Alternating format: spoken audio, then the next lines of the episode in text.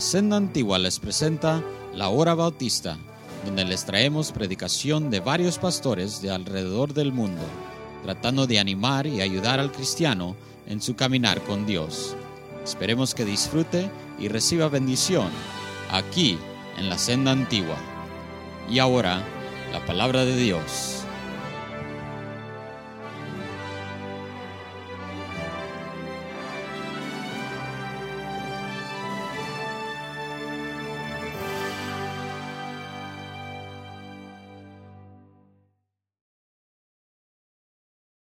Estudios en este tiempo sobre el matrimonio.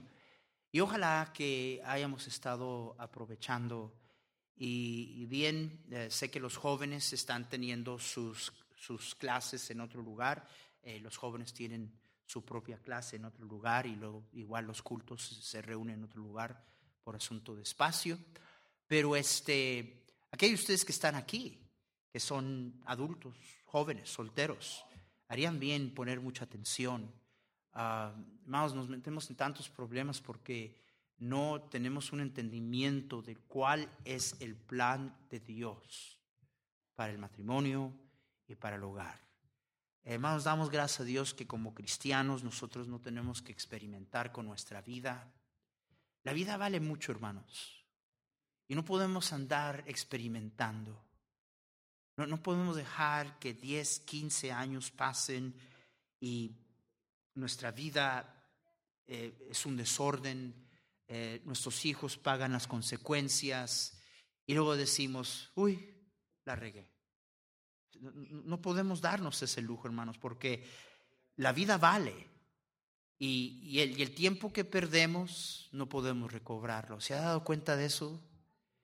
Y damos gracias a Dios que como cristianos no tenemos que adivinar, no tenemos que experimentar, tenemos el plan perfecto de Dios en su palabra. Si nada más le hacemos caso a Dios. Y hay tanta gente que quiere creer de Dios lo que, ¿verdad? Pero, hermanos, la razón que sabemos que hay un Salvador que se llama Jesús es porque la palabra de Dios nos lo enseña y nos lo dice. Y va en esos términos generales, hay mucha gente que no tiene problema con eso, pero aparte de eso no quieren saber más. Y el mismo libro que nos habla de un Jesús ah, es el mismo libro que nos habla del gran amor que Jesús tuvo por usted y por mí y el plan que Dios tiene para usted y para mí. Entonces, ah, nunca erramos cuando consideramos principios bíblicos. Ahora, terminamos hoy, hoy vamos a terminar, hemos estado, si no me equivoco, cerca de casi ocho meses uh, cada domingo uh, tocando temas sobre el matrimonio. Y hoy vamos a terminar, por decir, más o menos dando un resumen de todo lo que hemos visto. Uh, la razón que hacemos eso es porque, bien, hablamos de escuela dominical. En la escuela el propósito es aprender y que se nos quede algo, no nomás, ¿verdad? Yo le digo a los estudiantes del seminario, el propósito no es que eh, consigas diploma y luego al conseguirla se te pregunte qué sabes y no sabes nada, ¿verdad? El asunto es aprender. Y entonces ah, eh, vamos a comenzar, ah, más bien vamos a terminar actualmente donde comenzamos. Vamos a terminar donde comenzamos. Ah, vayan conmigo a Efesios 5, por favor, en sus Biblias, y si hay alguien a su lado que no tiene una Biblia, por favor comparta con esa persona.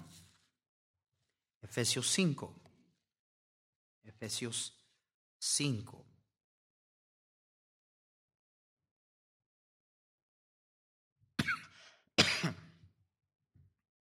Ahora, vamos, este, hablamos de, tantas cosas, ya, ya cubrimos tanto en relación al, plan de Dios para el matrimonio, tantas cosas que ya cubrimos. Ahora este, vamos a hacer eh, el resumen, ¿verdad? Y, terminamos donde comenzamos. Veamos el versículo 21 y quiero que todos leamos juntos el 21, 5, 21. ¿Estamos ahí? Todos leyendo. Someteos unos a otros en el temor de Dios. Una vez más, todos juntos. Someteos unos a otros en el temor de Dios. Señor, gracias por tu palabra. Gracias por todo lo que ya hemos visto. Y te pido que, Señora, hoy tomemos decisión de, de no solamente vivir informados de lo que la palabra de Dios nos dice, sino vivirla y tener fe y humildad para obedecer y hacer lo que tú nos has instruido. Te pido esto en el nombre de Jesús. Amén. Ahora, comenzamos donde hoy terminamos. Y ese es diciendo esto. Se pensaría que después de que hayamos ocho meses estudiado y visto principios bíblicos para tener una relación de matrimonio que es una bendición, que honra a Dios, que trae dicha y felicidad para ambos. Se espera de que ya ustedes, nosotros, teniendo toda esta información, wow, cosas van a cambiar.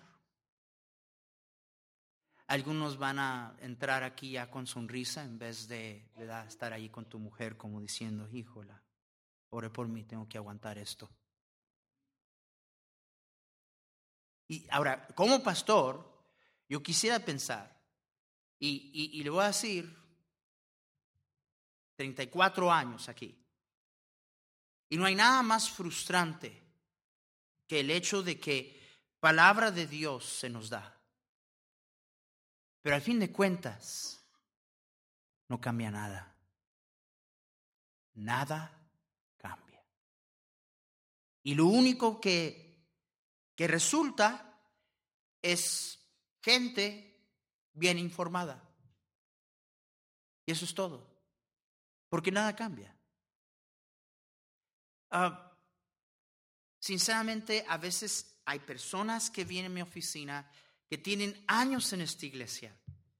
Y, y cuando comienzo a escuchar su manera de pensar, su manera de razonar y los problemas en que están envueltos, yo me pregunto, ¿dónde has estado todo este tiempo? ¿Qué vienes a hacer a la iglesia? ¿A dormir? ¿Qué, qué? Porque parece, hermanos, que acaban de llegar de la calle. Y se muestra en su comportamiento. Y, y la mayoría del tiempo el problema no es que no saben. El problema es el mismo con que eh, terminamos hoy, que comenzamos. Y es bien sencillo. De nada sirve que Dios nos diga y nos muestre cuál es el camino si usted y yo somos tercos en existir que sabemos mejor que Él. De nada sirve. De nada sirve. ¿Puedo yo saber todo lo que Dios... ¿Sabe el porcentaje de gente aquí que toma en serio lo que Dios dice? Vamos a suponer que somos una iglesia un poco más saludable que la iglesia común. vamos, digo eso no para que nos impresionemos, porque ahorita que le diga no se va a impresionar, pero ¿sabe el porcentaje de gente aquí que toma las cosas en serio? Siendo generoso, siendo una iglesia saludable, un poco más saludable que una iglesia común, posiblemente exagerando 20% de la gente este, que está aquí toma lo que dice la palabra de Dios en serio. Y dentro de ese grupo están personas que tienen años. Y, y, dentro de ese grupo igual están aquellas personas que por tener años, lo que he dicho los últimos ocho meses posiblemente, ya lo han escuchado de una manera u otra y son los que, mismos que dicen, ah, pues eso yo ya lo sé. El único problema es que no se refleja en tu vida por años. ¿Y sabe cuál es el problema?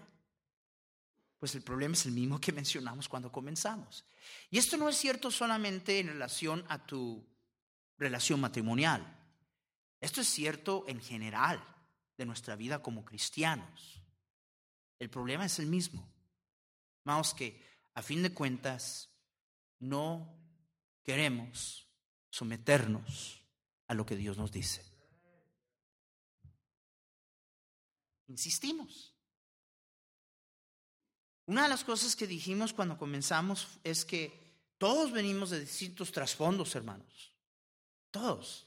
Y cómo nos encanta creernos especial. Todos nos creemos un caso especial.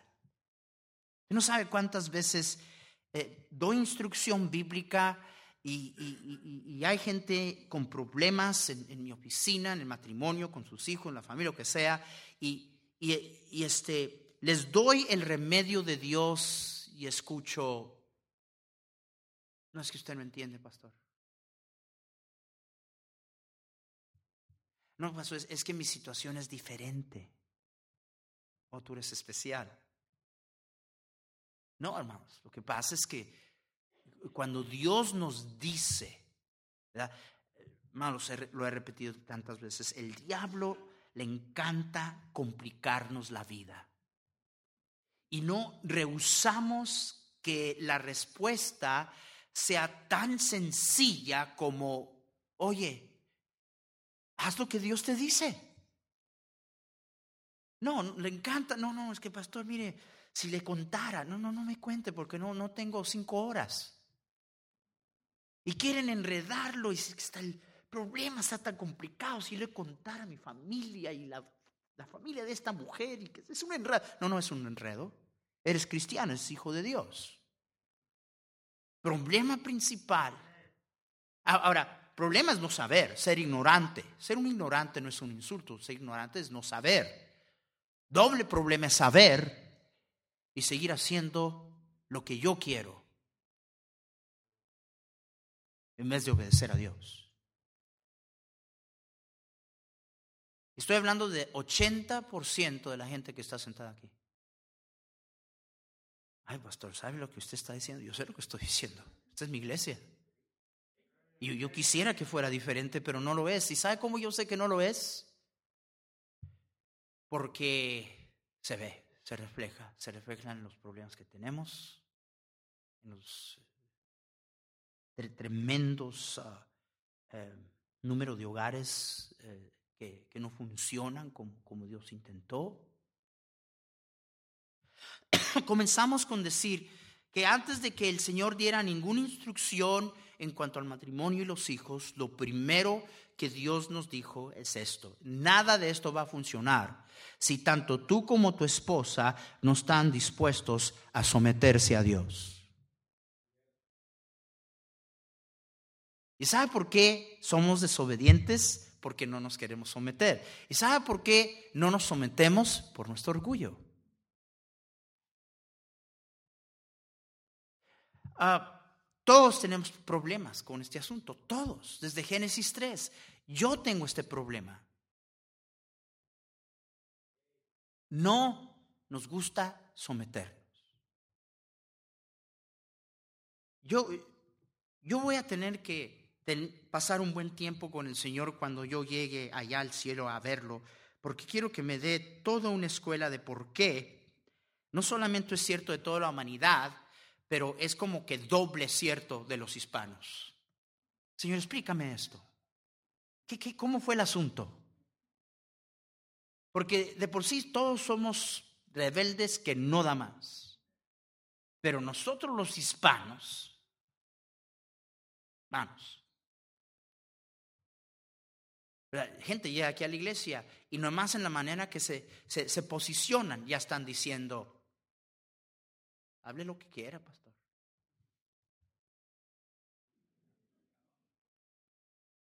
Enséñame si puede. Y no vienes a quitarme tiempo llorando de que tienes problemas en tu hogar. Yo no, más, vuelvo a repetir, nunca te pido que hagas como el pastor dice. Haz como Dios te dice. Yo, soy el pastor más contento en el mundo si tú y yo nada más hacemos lo que Dios nos dice. Pero el problema principal, y, más todavía después de ocho semanas de estar hablando de todas estas cosas, e, es que, hermanos, muchos de nosotros uh, todavía vivimos en este lugar donde, donde bueno, hmm, qué interesante. Ah, bien, eh, voy a seguir haciendo como quiero y pensando como quiero. Y esa es exactamente la razón de por qué hay, hay tantos problemas eh, en, los hogares de los cristianos. Muchos es, es, falta de conocimiento y es falta de, es ignorancia. Nos tenemos ocho meses hablando de cosas muy específicas, principios bíblicos. Ahora, lo que Dios simple y sencillamente nos está diciendo es esto. Ahora, recuerden, dice la Biblia, someteos unos a otros en el qué. ¿Qué dijimos que quiere decir la palabra temor? Respeto, no miedo. Mire, Dios quiere que le temamos para que entonces no le tengamos miedo. No sé si me estás entendiendo. ¿Sabes cuándo le tienes miedo a Dios? Cuando tú sabes, sabemos que hemos desobedecido. Le tenemos miedo, pero Dios no quiere que le tengas miedo. Él quiere que le temas. Y temor no quiere decir miedo, temor quiere decir respeto, tener en alta estima. Entonces, ¿quién es aquella persona que se somete a Dios? Aquella persona que teme a Dios. Aquella persona que, que tiene a Dios como, como aquello que vale más que nada y todo lo que Dios dice, tiene lo, todo lo que Dios dice y a su Dios como la cosa de más valor de todo en su vida. Si yo temo a Dios, si yo tengo alta estima a Dios y respeto a Dios, entonces yo tengo en alta estima lo que Él me dice. Amén. Y si yo tengo en alta estima lo que Él me dice, ¿sabe cómo se muestra? Lo voy a vivir. Lo que tú y yo vivimos, lo vivimos bajo una serie de creencias. Vamos, todos creemos algo. ¿Sabes en lo que tú crees? Tú crees en lo que tú confías. Voy a repetir eso. Tú crees en lo que tú confías. La gente a veces acusa al cristiano, ustedes, ¿verdad? Creen así, no gusta. Tú, también, todos creemos, todos confiamos en algo. La pregunta es, ¿en qué vas a confiar? Pues yo he decidido y me he dado cuenta que me va mejor cuando yo confío en lo que Dios me dice, en vez de estar confiando en lo que este mundo me dice, lo que los expertos me dicen, eh, estar confiando en lo que los religiosos dicen. Confiar en lo que Dios dice. Porque le tengo a Él en alta estima y reverencia. Tu matrimonio, el mío, funciona cuando usted, hermana, se someta a lo que Dios le ha dicho. Y usted, hermano, se someta igual a lo que Dios le ha dicho a usted. Toda una pareja que, que llegan al acuerdo que en humildad por respeto, temor y reverencia a Dios, deciden, vamos a hacer lo que Dios nos dice. Punto. Nos vamos a someter a lo que Dios dice. Yo, yo te voy a dar un matrimonio que va rumbo a tener la bendición de Dios en su, en su matrimonio.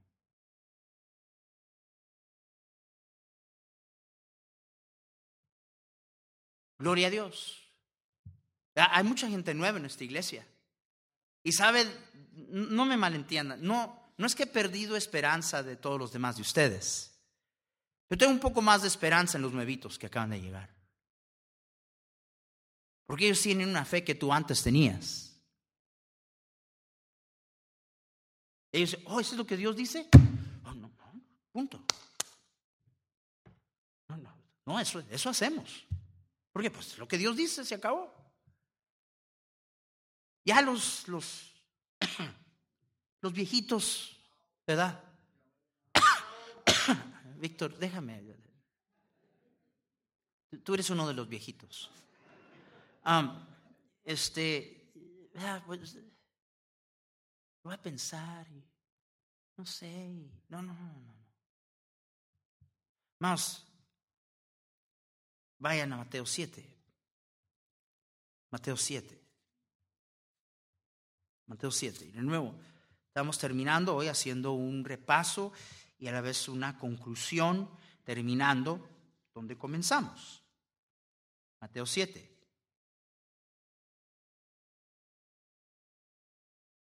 Versículo 24.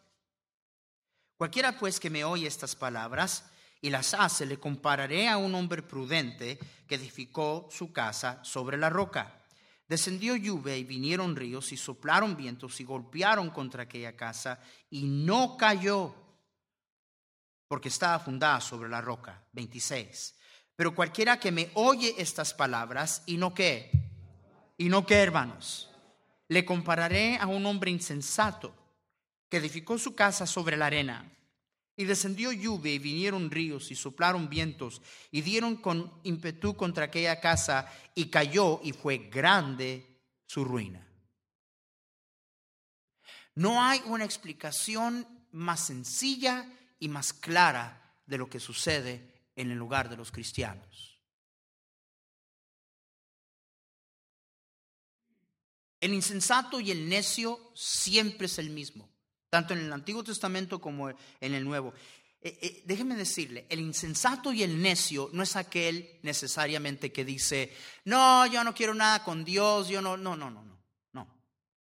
Eh, el necio y el insensato aquí es alguien que pretende sí tener afinidad a Dios. Es alguien que, que escucha la palabra de Dios. Dice la Biblia, la oye El único problema es que no la hace. ¿Por qué no la hace? ¿Por qué no la hace? Porque no teme a Dios. Y como no teme a Dios y no tiene a Dios en alta estima y respeto, toma lo que Dios le dice como una sencilla opinión como cualquier otra.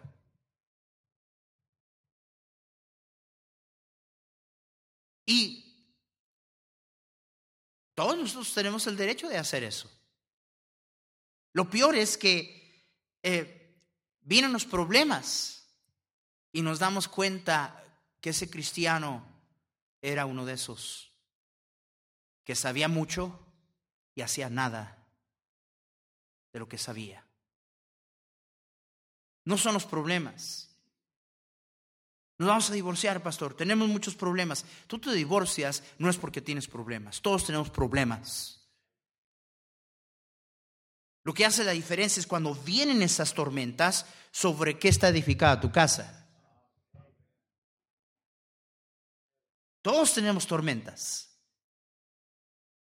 Y el lugar de los cristianos se deshacen porque muchas veces estamos empapados y saturados, hermanos, de la Biblia y lo que Dios nos dice, el único problema es que oímos la palabra de Dios, pero no tenemos ni el temor ni la humildad para obedecer y hacerlo. Vaya en contrario a lo que te enseñó tu abuela, tu mamá, tu trasfondo, eh, lo que, ¿verdad? Aprendiste allá en Chilangolandia. no hermanos. Y el cristiano común llega a la iglesia, consigue información bíblica, pero sigue dominado por su pasado y su trasfondo y terco en insistir que así es. Todos tenemos un pasado. La mayoría de nosotros no somos cristianos de primera generación.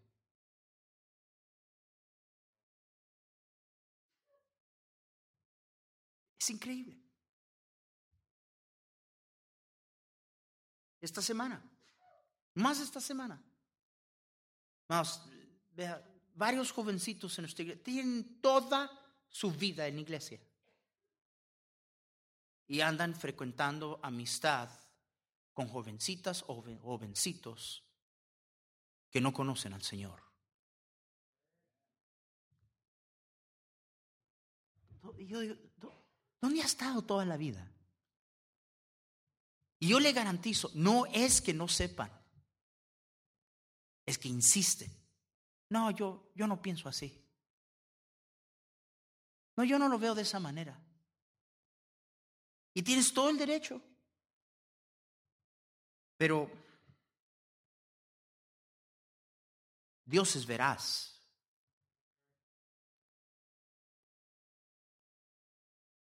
Muchas de esas tormentas vienen precisamente porque desobedecemos a Dios.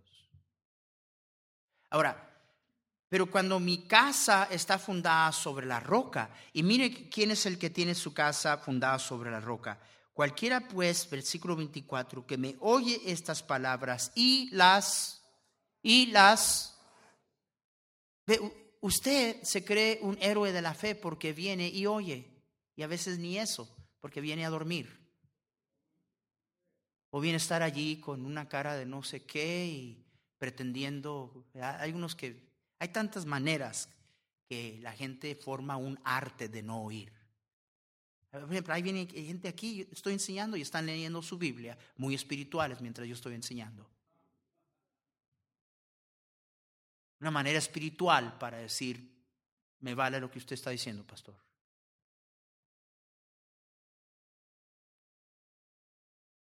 El hombre que puede descansar sin vivir en temor de lo que venga, de lo que pase, de la circunstancia o la situación, es el hombre que tiene su casa fundada sobre la roca. Fundada sobre la roca aguanta cualquier tormenta. Amén. Pero ¿quién es ese? El que el que oye y el que hace. El que hace. Entonces, pongámonos a recordar todo lo que hemos visto. Comenzamos hablando sobre ese asunto de sumisión. Las objeciones a la sumisión. El hecho de que no hay autoridades perfectas y que cuando resistimos someternos a lo que Dios puso como autoridad en nuestras vidas, estamos resistiendo a lo establecido por Dios. Romanos 13. ¿Cuántos recuerdan eso?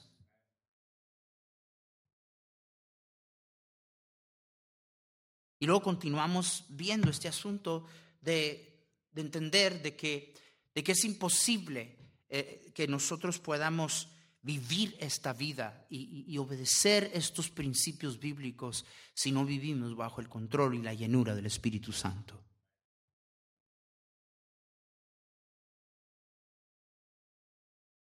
Comenzamos a ver este, ah, de una manera específica, nomás todo un repaso ¿verdad? De lo que Dios espera del varón. Que Dios puso al hombre a ser cabeza de su esposa, no cabezón. Y cabeza no quiere decir tú mandas, tú eres el tirano, todos te sirven y todos se mueven cuando, cuando truenan los dedos. No. Vimos que ser cabeza de, de, tu esposa es ser para ella lo que Cristo es para la iglesia, su líder espiritual. ¿Tú eres líder espiritual en tu casa? Algunos de ustedes ni Biblia traen. Vayan al libro de Zacarías si tu esposa te está ayudando a encontrar el libro de Zacarías. Lo estás buscando en el himnario.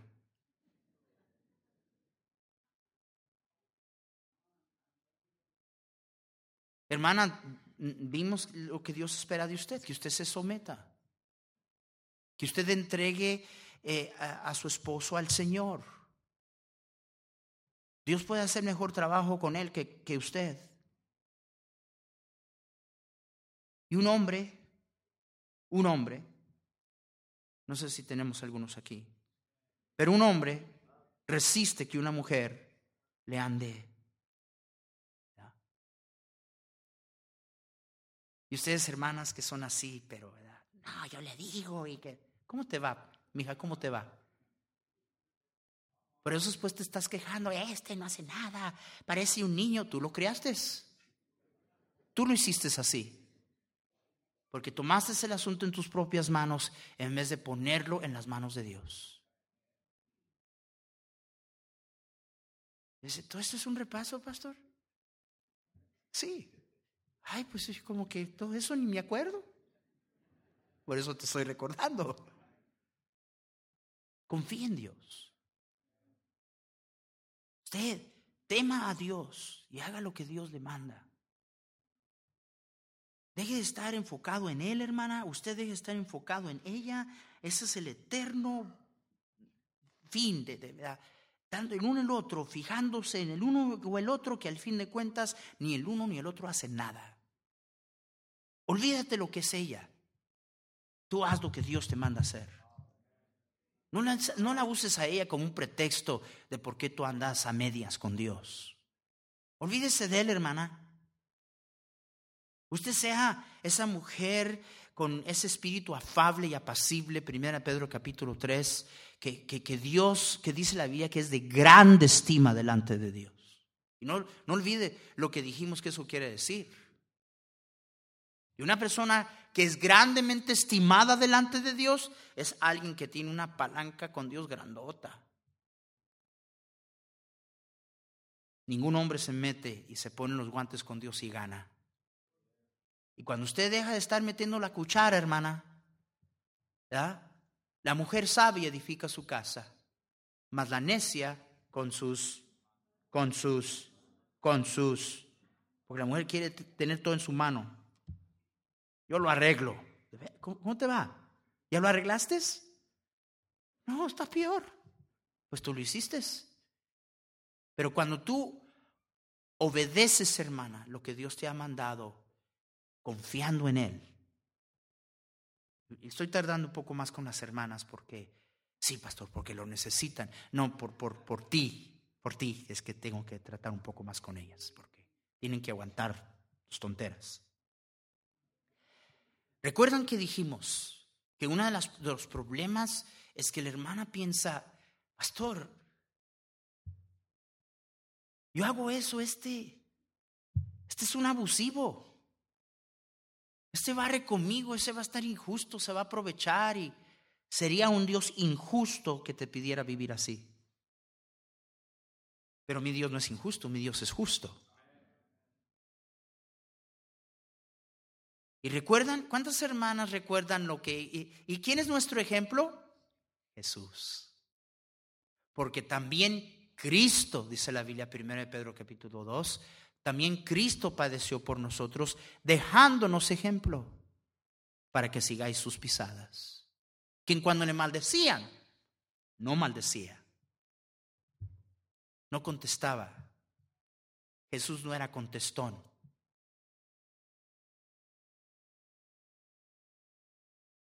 No amenazaba. ¿Qué hacía? Encomendaba la causa a quién? al que juzga justamente. ¿Dios es injusto? No. Y nunca pienses eso. Yo obedezco, pastor, yo me obedezco, me, someto como esposa, ah, como la Biblia dice, e, este va a ser un injusto conmigo. No, no es cierto, porque Dios no es injusto. Y no hay una injusticia con la cual Dios no va a tratar. Créemelo. El único problema es que tú quieres meter tu cuchara. Y dice la Biblia que la ira del hombre no obra la justicia de Dios. Jesús dejó las cosas en las manos de Dios. Cuando tú dejas las cosas en las manos de Dios, Dios hace justicia. Tú no quedas desamparada. Y ese es el temor de la mujer. Ese es el temor de nosotros de, de, de, no someternos a las autoridades que Dios puso sobre nosotros. Se van a aprovechar, van a abusar. No. No, porque cuando yo obedezco, ¿a quién estoy obedeciendo? A Dios. Y si la autoridad es abusiva, Dios va a tratar con esa autoridad. No hay una injusticia que va a quedar, jamás. Habrá justicia, hermanos.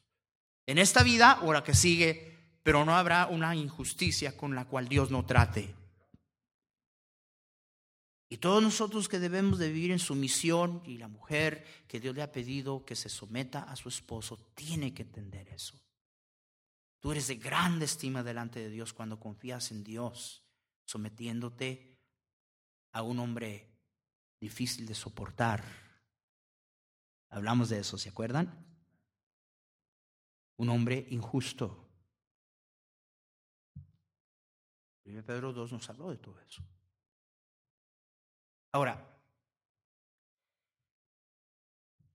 mi pregunta es, ¿qué vamos a hacer ahora?